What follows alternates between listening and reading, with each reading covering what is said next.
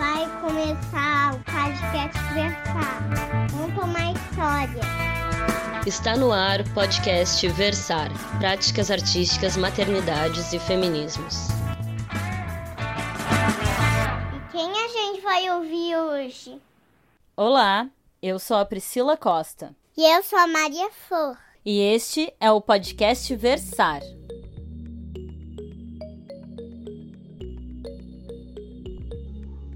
Olá, queridas ouvintes! Olá! Chegamos ao episódio de número 65 com uma história de luta e justiça.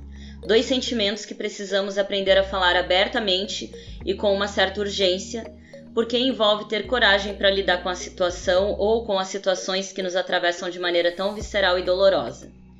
É importante que a gente consiga identificar que vivemos uma experiência dolorosa para reconhecermos em nós mesmas a capacidade de suportar essa dor e descobrir novas ferramentas para lidar com ela. E que sensação é essa de justiça em uma sociedade tão injusta? Que sentimento é esse e quando a gente pode sentir? A nossa convidada de hoje. Quem é a nossa convidada de hoje? Bárbara Milano. Isso mesmo, a nossa convidada de hoje é a Bárbara Milano, que lê notas sobre o luto da Chimamanda e fala sobre o processo de luto que sua família tem vivenciado com o feminicídio sofrido por sua irmã em 2018 até agora na condenação do feminicida. A Bia tinha apenas 27 anos e estava grávida, e um dos movimentos da Bárbara foi criar o Porto das Bias no Instagram. Eu vou deixar aqui na descrição o link para vocês, e assim vocês podem conhecer mais a história da Bia, todo o processo do julgamento e também apoiar e compartilhar essa página que apoia também outras mulheres.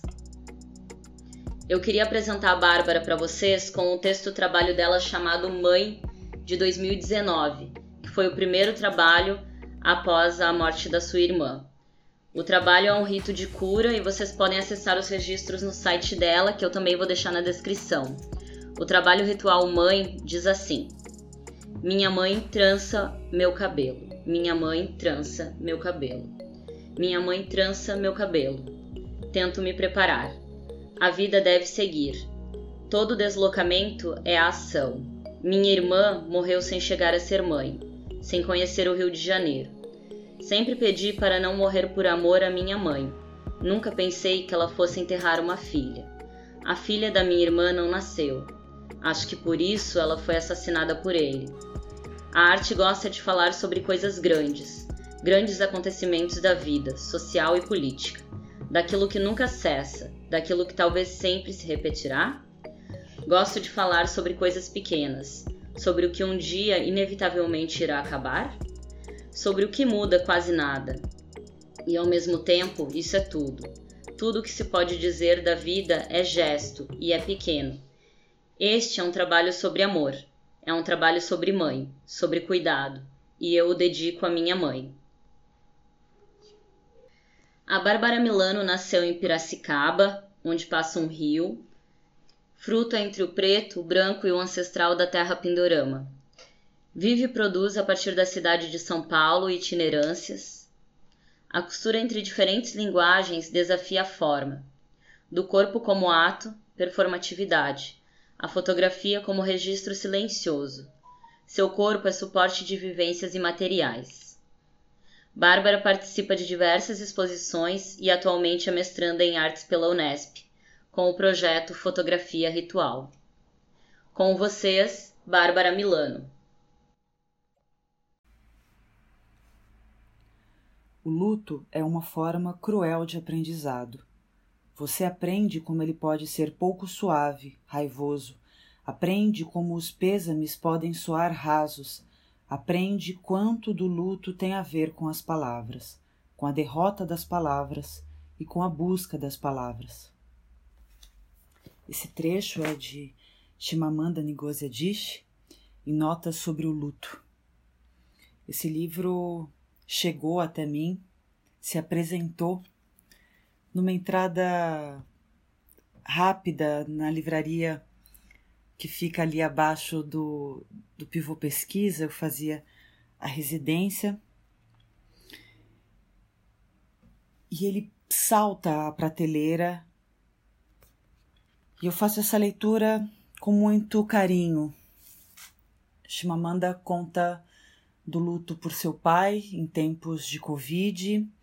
É, embora aqui no Brasil, especialmente em São Paulo, estejamos nesse momento vivendo a expectativa de que as coisas estejam um pouco mais calmas, foram muitas as perdas. Ele me ajudou um pouco a pensar o processo de luto que minha família vivencia, né, sobre o feminicídio sofrido por minha irmã em 2018, ainda grávida. A Bia tinha 27 anos. E uma porção de trabalhos que eu fui desenvolvendo como artista visual depois desse acontecimento era a tentativa de processar isso em alguma parte da minha existência. Acho que completamente é impossível lidar com a ideia de que existe entre nós aqueles que escolhem entre a vida e a morte, embora a pandemia trate de um acontecimento é, numérico muito maior, em alguma medida, especialmente aqui para gente na nossa realidade territorial, é, essa mesma ideia consegue ser costurada, tristemente. Quando Priscila me convidou para fazer esse podcast, há bastante tempo já, no começo do ano, eu fazia uma exposição chamada Maternagem na Oficina Cultural Alfredo Volpe, aqui em São Paulo. Chamei para participar comigo Renata Felinto, artista e mãe, uma pensadora, Mônica Ventura, também artista, estava grávida no momento, juntas nós compusemos o Jardim Prerê e ela lê o texto de Renata, um texto que fala um pouco dessa maternagem e de reflexões é, que eu me senti muito honrada em estar ali compartilhando no espaço junto com trabalhos como Mãe, uma performance que eu faço com a minha mãe na Lavra 2019, onde eu a convido para performar comigo. É, eu costumava fazer trabalhos em caráter de itinerância e quando existe né, essa, esse rompimento da existência de minha irmã, me debruço para essa relação com ela e para esse cuidado. Então, quando vem esse convite, eu primeiro fico ali um pouco confusa sobre o que fazer, penso em levá-la e penso, não, pera lá, eu vou levá-la para performar comigo. E esse é um trabalho rito fundamental, assim, é, para compreensão da minha existência como pessoa, é, como filha, como mãe, ainda que eu ainda não tenha filhos, e, e, como, e também como artista, né, como pesquisadora.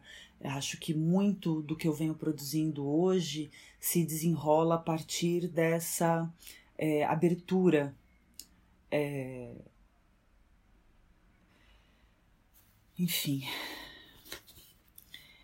eu trouxe aqui também para vocês, além dessa leitura magnífica que eu recomendo, né, que eu faço a minha abertura, uma carta póstuma da Bia, uma psicografia feita por Mayra Rocha, a médium que trouxe as palavras dela e que nos auxiliou em muitos aspectos da compreensão deste acontecimento e da compreensão de algo que em alguma medida eu já compreendia em mim que era uma existência muito maior do que essa existência matérica do qual todos nós nesse momento somos capazes de ver, ainda que não exatamente com os olhos.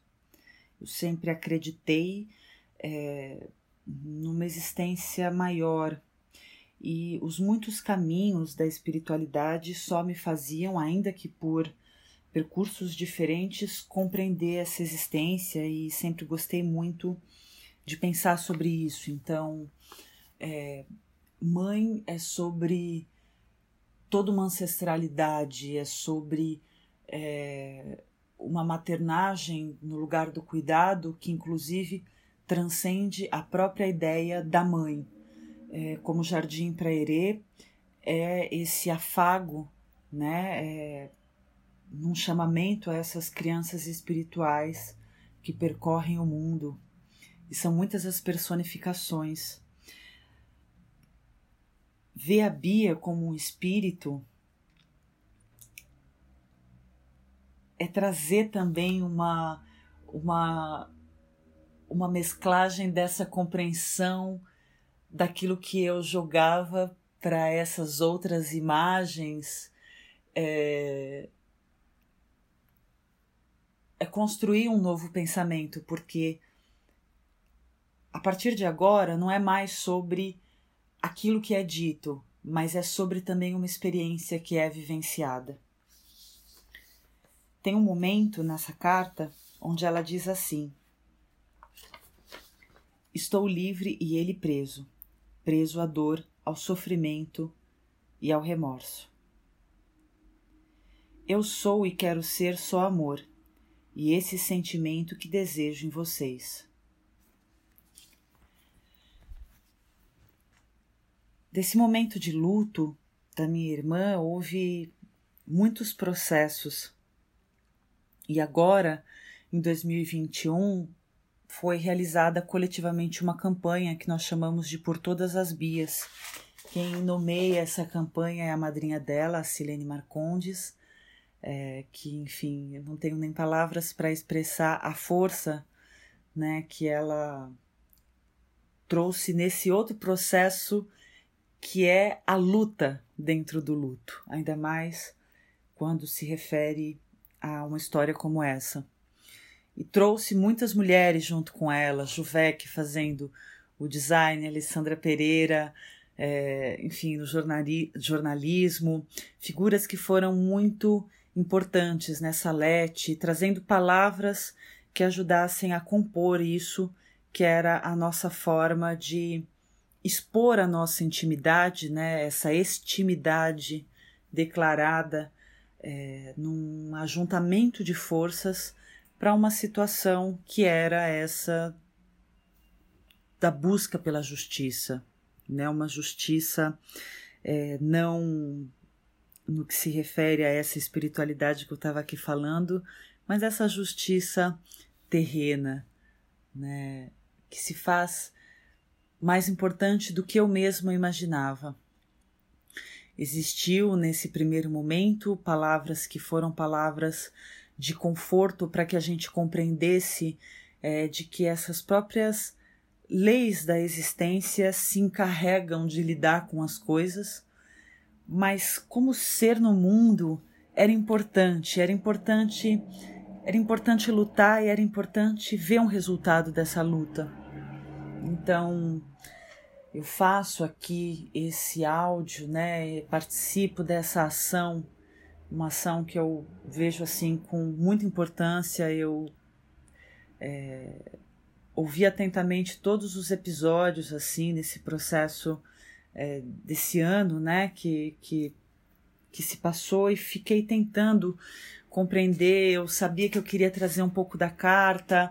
Aí Shimananda foi é, uma leitura muito importante que me veio também com essa força, trazer essas duas mulheres e elas falando né, desse material e desse imaterial.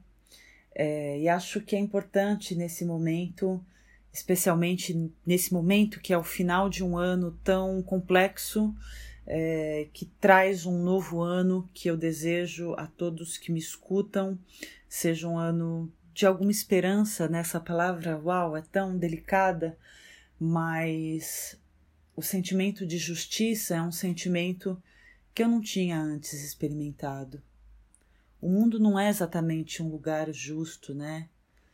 É, eu até às vezes brinco assim com a minha família, falo se fosse sobre justiça se chamaria céu e não terra. Mas quando a gente se vê numa situação onde a justiça acontece, onde é, os atos são pesados e as consequências são dadas e os culpados são responsabilizados, a gente consegue sentir a terra num lugar um pouquinho mais leve, menos densa. E eu gostaria que essa experiência pudesse realmente semear o campo em volta das muitas, muitas famílias que passam por uma situação como essa que minha família passou, né? Nós sabemos são mais de 10 mulheres por dia. E quando nós estendemos a, a, a violência para além da morte, né, como resultado mais abrupto, e pensamos é, nas pancadas, nos gritos, nas portas quebradas, nos xingamentos, nas ofensas, nos socos, quando nós pensamos nas crianças que é, são retiradas da possibilidade é, de compreender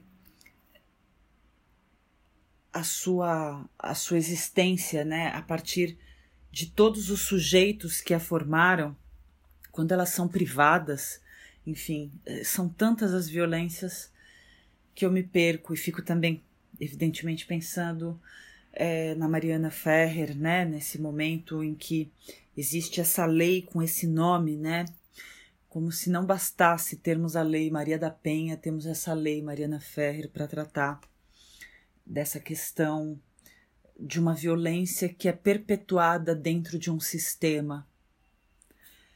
Mesmo quando essas mulheres enfrentam o mundo e tentam dizer das violências que sofreram.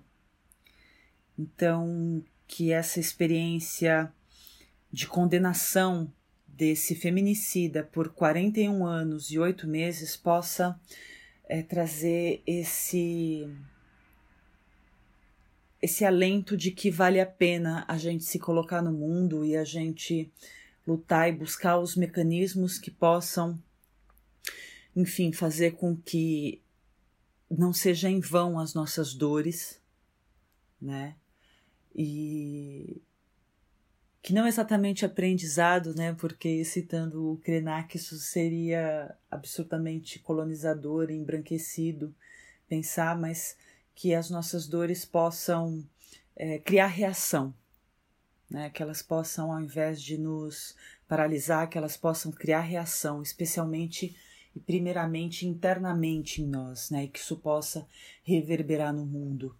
É, quando eu trago esse resultado desse processo, né, relacionado à morte da Bia, eu sei que esse é um resultado dentro de um contexto que não é exatamente animador, né? E que é, no contexto que a gente vive aqui no Brasil, a gente pode dizer que foi uma sorte encontrar todas as pessoas que nós encontramos pelo caminho, né? Desde é, do policial investigador ao médico legista, aos promotores que passaram pelo caso, ao juiz que se mostrou muito cuidadoso, enfim. Né? Então, todo um corpo aí de pessoas porque às vezes a gente fala, né, do Ministério Público e parece que, enfim, que é uma máquina, né? Mas toda essa máquina é formada por pessoas e, e às vezes é, às vezes é uma sorte encontrar um conjunto de pessoas que estejam ligadas àquilo que a gente está aqui acreditando como uma justiça, né? Que a gente está chamando como uma justiça. Convido vocês então, com esse podcast, a conhecer o arroba por todas as bias no Instagram e no Facebook, onde a gente faz um relato desse processo e que isso possa, mais do que encorajar famílias que passaram por isso a lutar, que isso possa encorajar mulheres que se veem em situações é, de violência a a buscarem cessar os mecanismos, a buscarem, enfim, é, tréguas desse processo relacional, né? Que as coloca nessa situação dilacerante. Todas essas minhas palavras tão longe de imaginar que as minhas palavras possam ser o remédio para qualquer coisa, mas que assim, trazendo um pouquinho das nossas vidas, nós possamos nos fortalecer e nós possamos, mais do que encontrar outras situações de justiça feita para feminicídios, que a gente possa encontrar menos feminicídios. E é nesse sentido que vejo a importância de um agrupamento é, de mulheres falando sobre maternagem, como esse, né, que é o podcast Versar, porque essas mulheres estão criando outros seres e é assim que a gente vai construindo essa outra realidade. Eu agradeço muito a participação, estar aqui com vocês. Os trechinhos que eu li são curtos, é, que tenham feito sentido, que semeiem o bem. Até. Bárbara, muito obrigado por compartilhar com a gente um assunto tão delicado e também de extrema urgência. Que a gente possa cada vez mais cultivar esse sentimento que ainda é tão raro, que é o de justiça. Agradeço demais tua participação no Versário e a generosidade de transformar a história de luto em semente de justiça. Que a gente consiga ter essa coragem também. E é isso, gente. Assim a gente vai encerrando o ano de 2021. Agradeço a todas as ouvintes pela parceria, pelos retornos, pelas sugestões e comentários.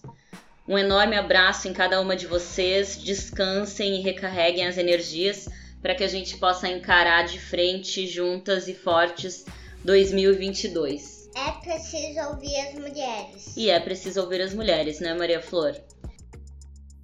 Então é isso, gente. Vamos ficando por aqui. Você escuta esse e outros episódios em podcastversar.com ou nas plataformas de streaming Spotify, Deezer, Google Podcasts, Apple Podcasts, Anchor e Castbox. Segue a gente lá no Instagram e se cadastra lá no site para receber notícias e novos episódios.